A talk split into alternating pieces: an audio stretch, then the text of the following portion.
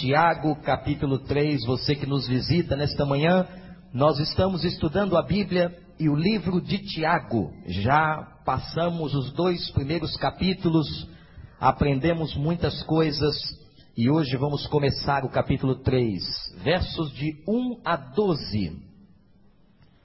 Meus irmãos, não sejam muitos de vocês mestres, pois vocês sabem que nós, os que ensinamos, seremos julgados com mais rigor. Todos tropeçamos de muitas maneiras. Se alguém não tropeça no falar, tal homem é perfeito, sendo também capaz de dominar todo o seu corpo. Quando colocamos freios na boca dos cavalos para que eles nos obedeçam, podemos controlar o animal todo. Tomem também como exemplo os navios embora sejam tão grandes impelidos por fortes ventos, são dirigidos por um leme muito pequeno, conforme a vontade do piloto. Semelhantemente, a língua é um pequeno órgão do corpo, mas se vangloria de grandes coisas. Vejam como um grande bosque incendiado por uma simples fagulha. Assim também a língua é um fogo, é um mundo de iniquidade, colocada entre os membros do corpo, contamina as pessoas por inteiro, incendeia todo o curso da vida, sendo ela mesma incendiada pelo inferno. Toda espécie de animais, aves, répteis e criaturas do mar doma-se e tem sido domada pelas, pela espécie humana. A língua, porém, ninguém consegue domar é um mal incontrolável, cheio de veneno mortífero. Com a língua bendizemos o Senhor e Pai, e com ela amaldiçoamos os homens feitos à semelhança de Deus. Da mesma boca procedem bênção e maldição. Meus irmãos, não pode ser assim. Acaso podem sair água doce e água amarga da mesma fonte? Meus irmãos, pode uma figueira produzir azeitonas ou uma videira figos? Da mesma forma, uma fonte de água salgada não pode produzir água doce. Que Deus nos abençoe. Quem é que tem lido Tiago? Levante a mão.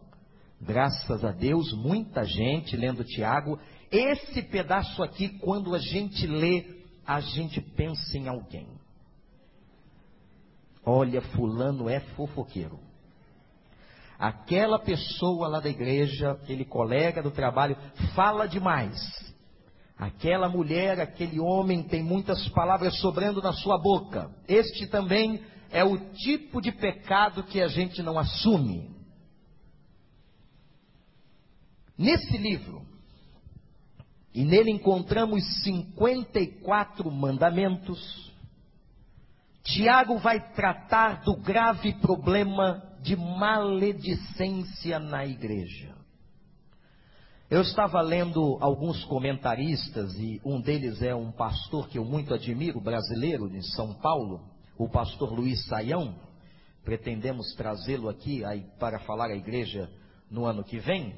E ele faz um comentário muito interessante sobre Tiago na Rádio Transmundial. Eles já perceberam como aquelas igrejas do Novo Testamento estavam sofrendo toda espécie de males que nós encontramos hoje nas nossas igrejas? Se você pegar a carta de Tiago ou qualquer carta do Novo Testamento, você vai ver coisas ali absurdas, em que chegamos ao ponto de dizer o seguinte: por que tantos conflitos na igreja? Onde estão os santos, que a Bíblia chama? Onde estão as pessoas transformadas pelo Espírito? O problema central está no fato de que nós não entendemos ainda o que é uma igreja. Fazemos e criamos um conceito abstrato incorreto de que a igreja é um lugar de pessoas perfeitas não é. Os mesmos problemas que nós verificamos hoje em particular na nossa igreja Batista do Recreio, igreja que amamos, são problemas semelhantes às igrejas do Novo Testamento.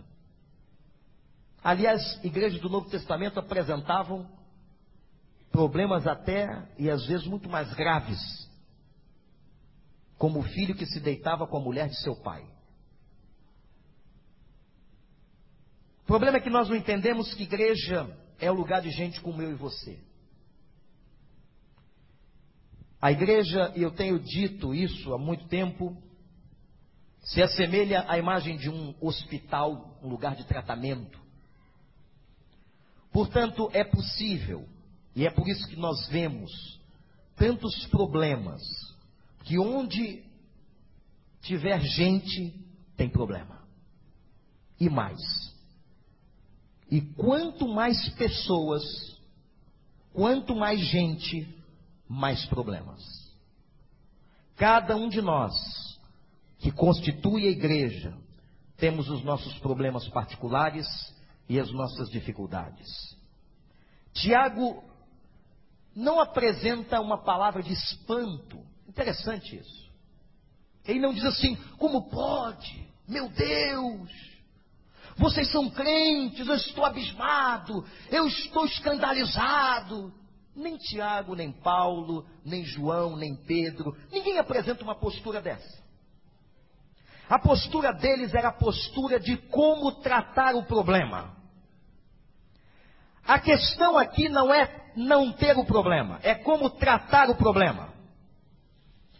E parece que tinha gente naquela igreja, o texto começa, e Tiago diz assim: Vocês que se dizem mestres, isto é, haviam pessoas na igreja arvorando uma condição de gente altamente espiritual, de gente que ensinava os outros. E aí Tiago diz assim: não se coloquem nesta posição, porque nós que ensinamos, Tiago está dizendo, porque nós pastores, nós professores de escola bíblica, nós que estamos ensinando ao povo a partir dos dons espirituais que recebemos, nós seremos julgados com maior rigor. Isso é um problema de Deus com aquele que ministra. Pastor Vander, Pastor Ronald, os pastores, os professores, as pessoas que ensinam, nós seremos tratados com mais rigor. Isso é bíblico. Agora ele adverte assim: cuidado vocês que querem se arvorar de capazes e superdotados de poderes espirituais e não enxergam os seus próprios problemas. E qual era o problema agora que Tiago está tratando daquelas igrejas de judeus convertidos? Era o problema da maledicência. E Tiago usa cinco imagens. Vamos ver se a gente consegue visualizar a primeira imagem. Olha só. A imagem de uma corrida de cavalos. Ali está um jockey no cavalo número 9, o cavalo número 8 mais atrás. E como é que ele está controlando o cavalo? É pela rédea. As rédeas do cavalo. Aquele cavalo está sendo freado pela boca. Ele tem uma bota e com aquela espora ele a, a faz com que o cavalo acelere, mas ele freia o cavalo pela boca. E Tiago diz assim: o controle começa na boca. Tropeçamos em muitas coisas, mas o homem que consegue controlar, frear a sua boca, diz a Bíblia, este homem é perfeito e capaz de dominar o corpo. Impressionante, irmãos, que Tiago coloca aqui o problema da maledicência ou o problema da língua como sendo pior do que o problema da sexualidade. Aquele que consegue controlar a sua língua, consegue com mais facilidade controlar todo o seu corpo. Essa é a função dos freios de um cavalo, a primeira imagem que Tiago está usando. Ele afirma que a língua é coisa difícil de ser controlada, onde todos nós tropeçamos. Irmãos que estão aqui, que trabalham com comportamento humano, psicólogos, médicos. O que, que a palavra demonstra? Por que, que quando você vai, se você já não foi ou ouviu dizer, a um atendimento terapêutico, o terapeuta manda você falar? Duas razões sobre a questão da palavra. Primeiro, que a palavra demonstra um perfil de personalidade. Eu posso ver pela palavra ansiedade. Correto, doutora? Eu posso ver pela palavra traços de depressão. Eu posso ver pela palavra traços de angústia. A palavra que dizemos vai trazer um perfil de personalidade e um estado de espírito. Por isso que Tiago está dizendo que falar é coisa muito séria. E ele já tinha dito: sejam tardios em falar e prontos para ouvir. Eu me lembro do texto de Jesus, Evangelho de Mateus 12, verso 34, quando ele diz assim: A boca fala do que, gente? Do que o coração está cheio. Quando você encontrar uma pessoa falando demais sobre uma determinada coisa, o coração dela está inundado daquilo. A boca fala do que está cheio o coração. É como se houvesse um transbordar. Transbordou por dentro, saiu pela boca. Sai pela expressão. É por isso que se usa tanto a palavra nas terapias psicológicas, médicas, não importa. O único terapeuta que tem dificuldade de tratar com a palavra é o dentista, não é? Aliás, eu não sei porque o dentista gosta de conversar na hora que a gente está com a boca aberta. Depois os dentistas podem explicar se é uma maneira de nos acalmar. E aí, como é que vai você? Tá tudo bem em casa? Ah, ah. Chegou aquele derrame momentâneo, tentando se expressar. Outra razão é que a palavra direciona a nossa vida. Eu não vou nem tratar do assunto das profecias autorrealizadoras, que são hoje dados de investigação da psicologia. Isto é, de tanto eu falar alguma coisa, é possível que ela aconteça ou que eu a coloque na prática. Mas na verdade, nós somos guiados por aquilo que a gente diz. A palavra nos guia. Por isso que Tiago diz assim: um tropeço com a língua ou com a palavra você tem um tropeço com toda a vida. A língua é o ponto crucial da luta de uma pessoa contra o pecado. Interessante, gente. O ponto nevrálgico da nossa luta contra o pecado é a língua. É a tarefa mais difícil de uma pessoa, refrear a sua boca. Mas ele diz assim: quem conseguir é perfeito. O que significa no grego da carta de Tiago, a palavra perfeito. Anote aí. Quando ele diz todo homem que consegue refrear a sua língua é perfeito, a palavra perfeito é a mesma tradução da palavra maturidade.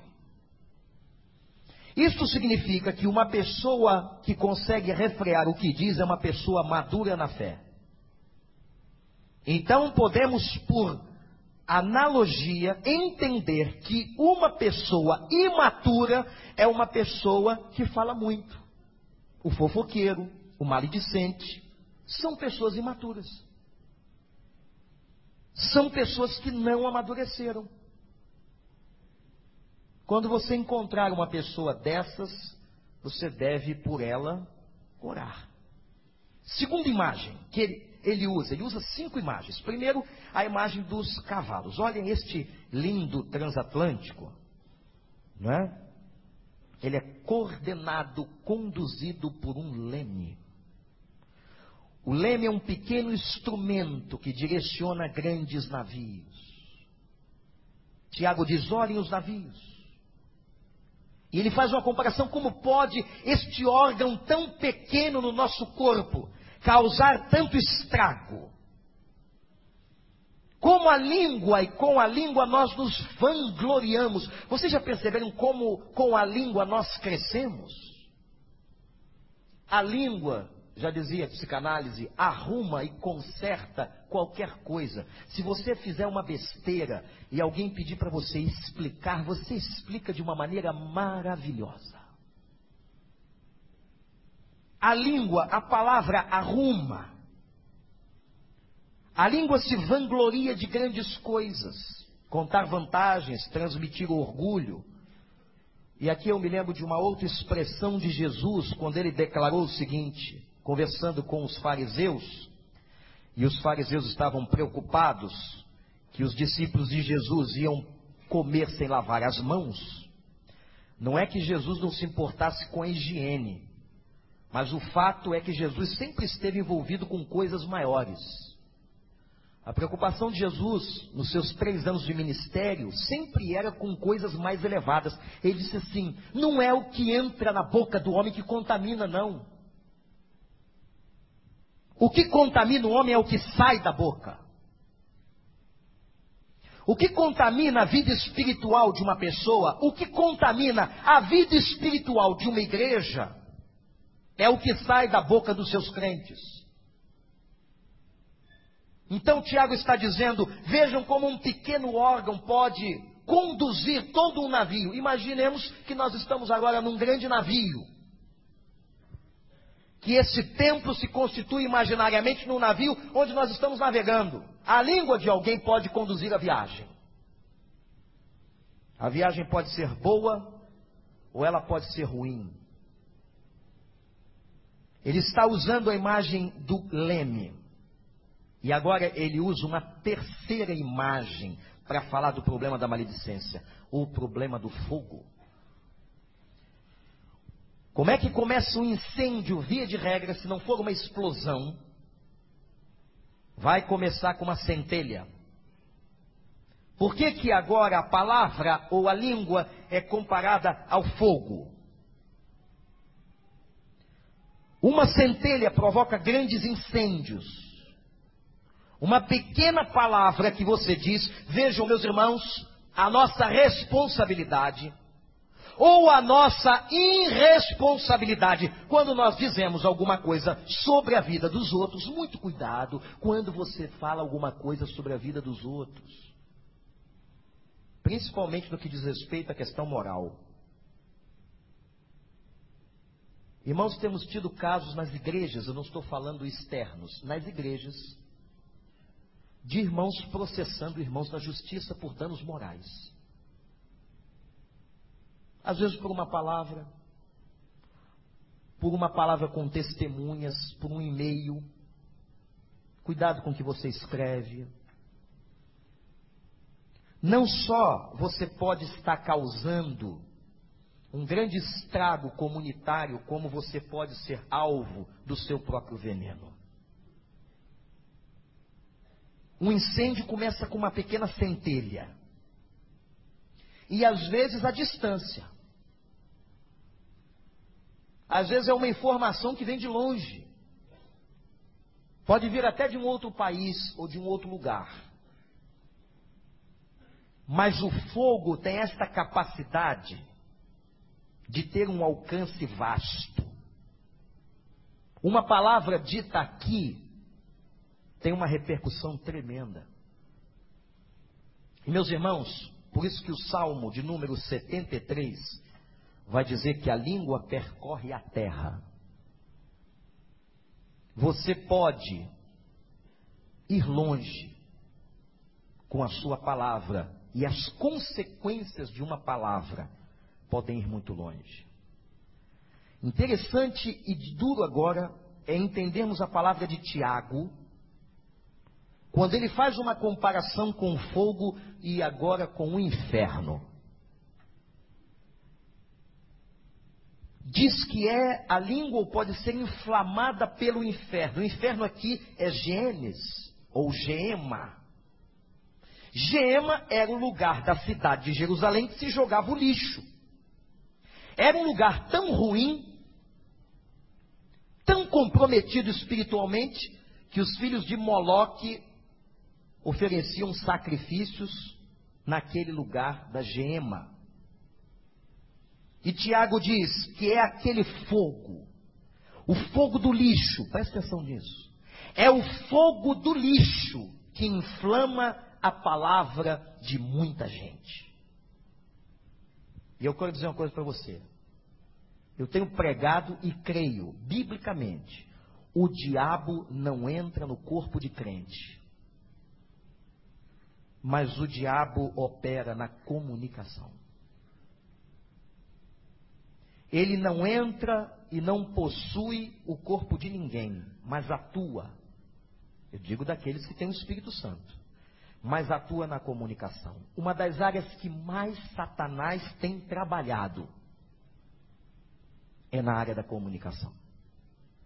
Entre os casais, entre os pais e os filhos, entre os irmãos.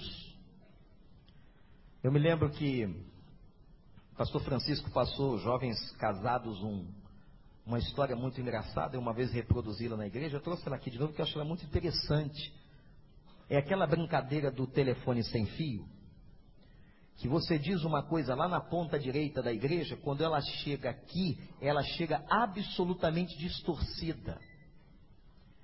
E foi uma história que se deu numa empresa.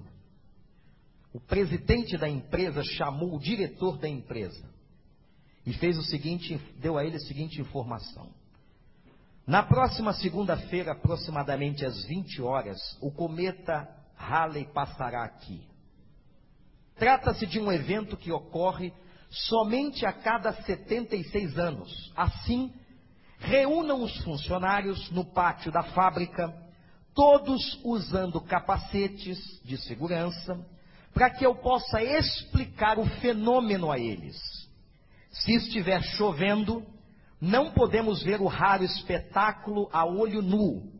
E todos deverão se dirigir ao refeitório, onde será exibido um filme documentário sobre o cometa Halley.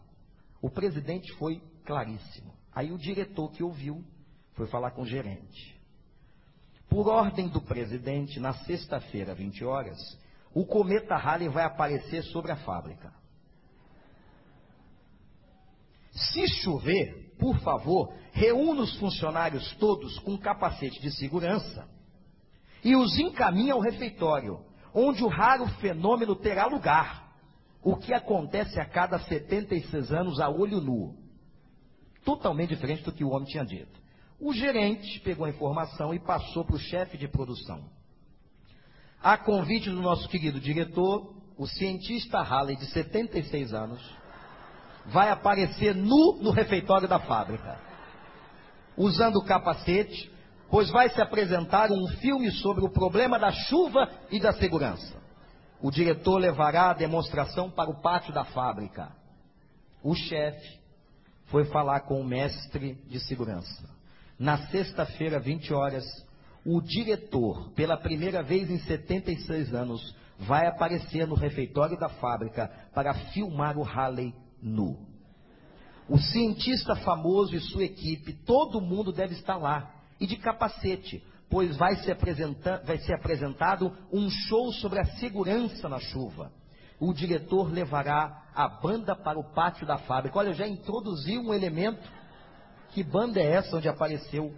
E por fim chegou aos funcionários, a galera, ao povão. Todo mundo nu, sexta-feira no pátio da fábrica, 20 horas, o manda-chuva, que é o presidente, o seu Halley, guitarristas famosos, estarão lá para mostrar o Dançando na Chuva, um filme maravilhoso. E se chover, a farra será no refeitório. Todo mundo de capacete. O show vai ser lá, o que vai ocorrer só daqui a 76 anos de novo. Quer dizer, é assim que funciona. O diabo tem trabalhado no aspecto da comunicação de maneira tremenda. Tem um provérbio que diz assim: três coisas não regressam. Presta atenção. Primeira, flecha incendiada. Segunda, oportunidade perdida. Terceira, palavra falada. Três coisas que não regressam.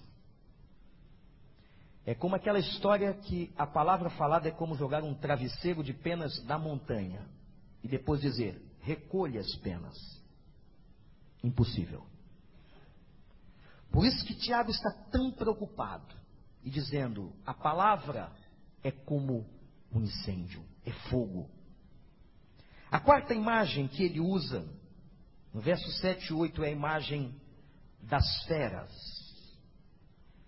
São domadas pelo gênero humano, mas a língua, diz Tiago, é indomada. O ser humano tem tanta facilidade de dominar a natureza, mas não consegue dominar a sua própria palavra. Com a língua, destruímos pessoas. E aí ele apresenta a história. Olha, tem aí uma fera sendo chamada lá por outra fera. O Versailles chama o responsável por Helena. Mas aí ele fala da peçonha mortal. Tem uma imagem interessante de uma cobra exalando veneno. Olha isso, gente. Olha para essa imagem. É assim que se extrai o veneno de uma cobra e depois se faz o antídoto, o soro. Já ouviu aquela expressão de muitos brincando com outros? Olha o veneno, irmão. É daí, ó. É da Bíblia que se tira. Esse veneno tem matado muita gente. Esse veneno tem matado relacionamentos dentro da igreja. Tem matado. Não vai matar, não. Tem matado. E se nós não cuidarmos, vai matar outros. Esse veneno também mata casamentos, mata relação de pais e filhos, mata relações de amizade. Tiago diz assim: a nossa fala tem peçonha mortal tem veneno. Temos que aprender pelo Espírito Santo a domar, a controlar aquilo que dizemos. Meus irmãos, nós estamos nesse estudo de Tiago numa crise tremenda. Todos nós. Ou nós vamos dar uma resposta positiva a tudo que Deus nos tem falado neste livro, ou nós vamos assumir as consequências como pessoas da desobediência e de não praticar a palavra de Deus. Deus está nos dizendo, a mim, a você e a todos nós, muito cuidado com o que você fala. A sua palavra expressa quem você é. A sua palavra direciona a sua vida. A sua palavra compromete a vida de outros. Ela tem peçonha mortal, ela é como uma centelha que começa um incêndio. Ela é como uma fera indomável. E ele usa a quinta e última imagem do texto, que é a imagem das fontes. Olha para essa cena. Como uma fonte pode jorrar água doce e água amarga. Uma água podre e uma água limpa. Como é que nós, e agora Tiago vai fundo, presta atenção, irmão. Como é que nós somos tão cara de pau de chegar aqui, abrir a boca para cantar louvores a Deus e com a mesma boca amaldiçoar e destruir, envenenar a vida das pessoas?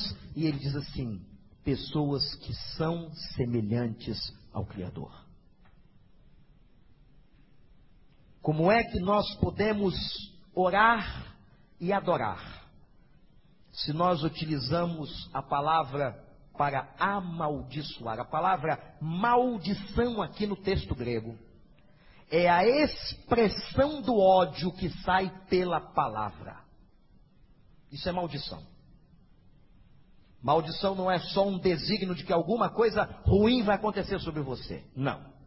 Maldição é uma palavra que expressa o ódio, o ressentimento, a mágoa. Como é que nós podemos louvar a Deus e expressar com essa mesma boca expressões de ódio, de ressentimento e de mágoa? É isso que a palavra diz.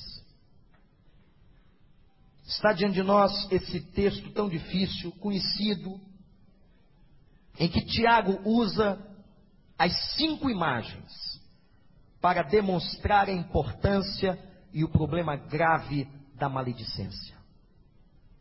A igreja, ou as igrejas para as quais Tiago está escrevendo o texto, estavam sofrendo com isso. Estavam sofrendo com pessoas irresponsáveis, com pessoas com pouco escrúpulo cristão, de um baixo nível ético, e que ficavam omiscuindo e ficavam intrometendo-se de maneira danosa na vida de outras pessoas. Meus irmãos, eu gosto muito, quero terminar. Já escrevi na pastoral várias vezes, ou melhor, transcrevi. É conhecidíssimo o texto, o texto das três peneiras de Sócrates. Conta-se que um dia um amigo foi procurar Sócrates, o célebre filósofo grego, desejando contar-lhe uma coisa sobre a vida de um outro amigo comum. Quero contar-lhe algo sobre nosso amigo Andréas, que vai deixar-te boquiaberto. Espera, interrompeu o filósofo. Passaste o que vai dizer-me pelas três peneiras. Três peneiras? indagou Andréas. Sim. A primeira peneira, a coisa que tu me contarás é verdadeira? Eu assim creio, pois me foi contada por alguém de confiança, diz Andréas. Bem, alguém te disse? É verdade? A segunda peneira. A coisa que tu pretendes contar-me é boa? O outro hesitou, titubeou e respondeu: Não exatamente. Sócrates continua sua inquisição a Andréas. Isso começa a lhe esclarecer. Verifiquemos a terceira peneira, que é a prova final o que tu tinhas intenção de contar-me é de utilidade tanto para mim, como para nosso amigo Andrés e para ti mesmo? Ele respondeu: Não, não, não é. Então, caro amigo, disse-lhe Sócrates, a coisa que pretendias contar-me não é certamente verdadeira, nem boa, nem útil. Assim sendo, não tenho intenção de conhecê-la. E aconselho-te a não procurar veiculá-la.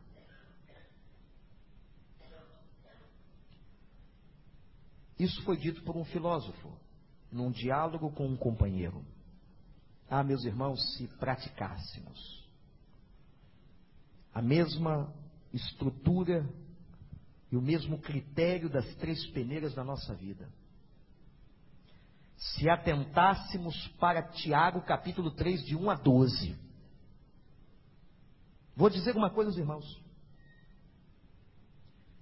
Se somente praticássemos este pedaço da Bíblia, somente este, a igreja já seria muito melhor. Mas às vezes nós não atentamos para esta lição tão importante que Tiago, na sua praticidade, está advertindo os crentes judeus que haviam se convertido, mas traziam tantos danos à vida da comunidade. Isso não é um problema novo, gente. Maledicência, calúnia, mentira, defamação, nada disso é novo. Mas tem que ser combatido. E nós temos que ter coerência e ética cristã para mantermos uma comunidade saudável. Ore você, orarei eu, neste momento. É tão difícil domar que a gente tem que pedir ajuda de Deus.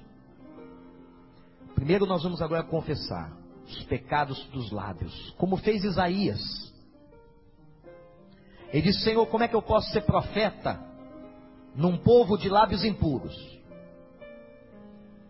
Como é que eu posso ser profeta se eu mesmo tenho lábios impuros? Isaías confessou o pecado dele e do seu povo. Quando ele confessou, a Bíblia diz então que o anjo do Senhor levou uma brasa e queimou a boca de Isaías. Limpo do seu pecado, Isaías declarou: Agora estou pronto, envia-me a mim. Primeiro temos que pedir a Deus perdão pelos pecados que cometemos com os nossos lábios. E segundo, pedir a Deus que nos ajude a não incorrermos nos mesmos erros, a nos ajudar a controlar a nossa palavra, a nossa língua, a fim de que não destruamos a vida das pessoas e nem a igreja de Deus. Oremos.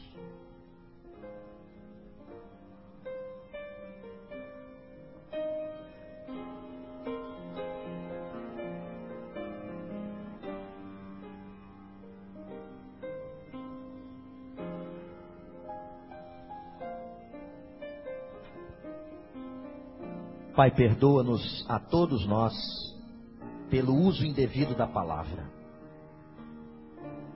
Perdoa-nos, Senhor, às vezes que assim fizemos. Constrange-nos. E que a partir deste momento, Pai, tomemos essa postura de súplica para que tu nos ajudes. Para que o Senhor possa ajudar a cada um de nós a usar a Sua palavra da melhor forma possível. Senhor, abençoa-nos, livra-nos das artimanhas satânicas na área da comunicação. Ajuda-nos a que tenhamos sempre uma palavra de verdade, de sinceridade, de transparência, para que possamos, ó Deus, ter uma vida reta diante de Ti, ser homens e mulheres perfeitos, maduros, e ó Pai, que possamos Te agradar, e que dessa fonte só jorre água boa. Em nome de Jesus. Amém.